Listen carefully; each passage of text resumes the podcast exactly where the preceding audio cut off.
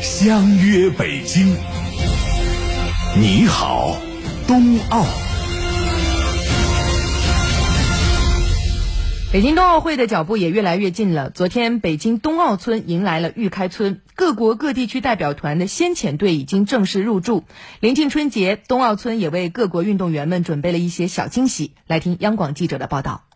从一月十八号起，北京冬奥村冬残奥村就启动了闭环管理，为玉开村做足了准备。玉开村之后，将有大批来自不同国家和地区的涉奥人员抵达村内。做好疫情防控，自然是冬奥村管理和服务的重中之重。冬奥村在落实各项防疫措施的同时，团队工作人员也在积极的做好健康监测和自我防护，动态调整运动员公寓、综合诊所等重点区域的防疫工作流程，最大限度地降低防疫风险。北京冬奥组委市场开发部副部长顾浩宁表示，冬奥村是赛时运动员的家。这段时间，运行团队一直在按照精准化、精细化的要求，做好开村前的各项准备，将向世界展示北京服务的温度和水准。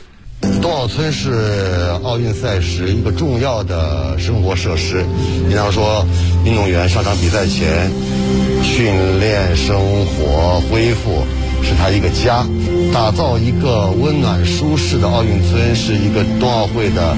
重要的服务水平的标志。据了解，北京冬奥村居住区公寓分为四个户型。记者探访到了其中最大的二百二十平米的套间。进入房间，首先是大客厅，五个卧室位于客厅两侧。特别值得一提的是，运动员可以调控床头和床尾的倾斜度，满足看书、看电视、睡觉等不同需求。对于有加长需求的运动员，床位安置了床尾凳，使整个床的长度能达到两米二到两米四之间。为了让运动员能够充分休息，各个房间还配置了电动窗帘，实现百分之百遮光。另外，在居住区公寓内还摆放了许多带有中国元素的物品，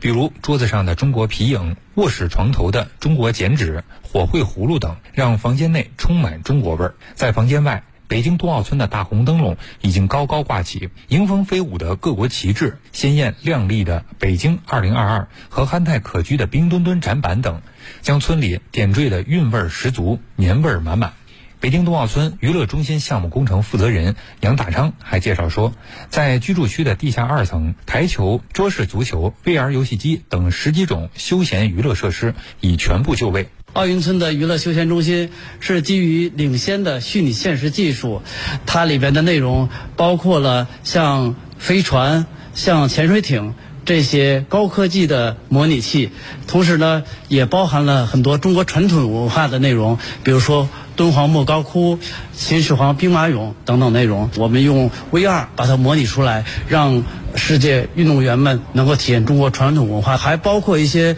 滑雪模拟、呃音乐、跳舞等模拟内容，我们为每一个设备都提供了紫外线消毒灯，在每个人体验之后都会进行单独的消毒。参观了运动员的居住条件，我们再来看看运动员的伙食怎么样。临近春节，中国传统特色美食必须给安排上。北京冬奥村冬残奥村场馆运行团队餐饮副主任季业介绍了赛事期间村里的特色美食：烤鸭、饺子，这是我都是我们传统的这个美食。冬奥会这个期间呢，也正好是我们的那个中国的这个春节，呃，我们这个餐厅呢也会给大家奉献中国特色的食品。在冬奥村内的文化中国展示体验区，围绕冰雪、春节和长城等主题，遴选了燕京八绝技艺在内的代表中国独特文化魅力的非物质文化遗产近三百件展品入展。北京冬奥村冬残奥村运行团队广场区经理翟松明告诉记者，在展示中国优秀传统文化风采、讲好北京非遗故事的同时，